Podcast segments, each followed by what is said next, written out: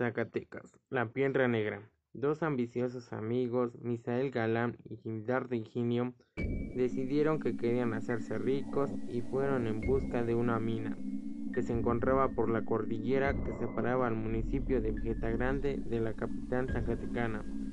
Durante cinco días buscaron, hasta que encontraron una cueva de aspecto extraño, a la que se acercaron y donde hallaron una roca brillante enterrada lo que les llamó la atención y se pusieron a excavar cerca de ella, pues pensaban que era oro. Lograron sacar la roca y se acostaron a descansar. Al día siguiente, los jóvenes fueron encontrados muertos. El acta de defunción dice que perdieron la vida en una riña entre ellos mismos.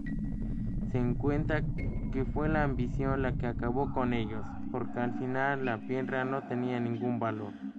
La gente cuenta que quien se encuentra con ella se vuelve agresivo y ataca sin razón aparente.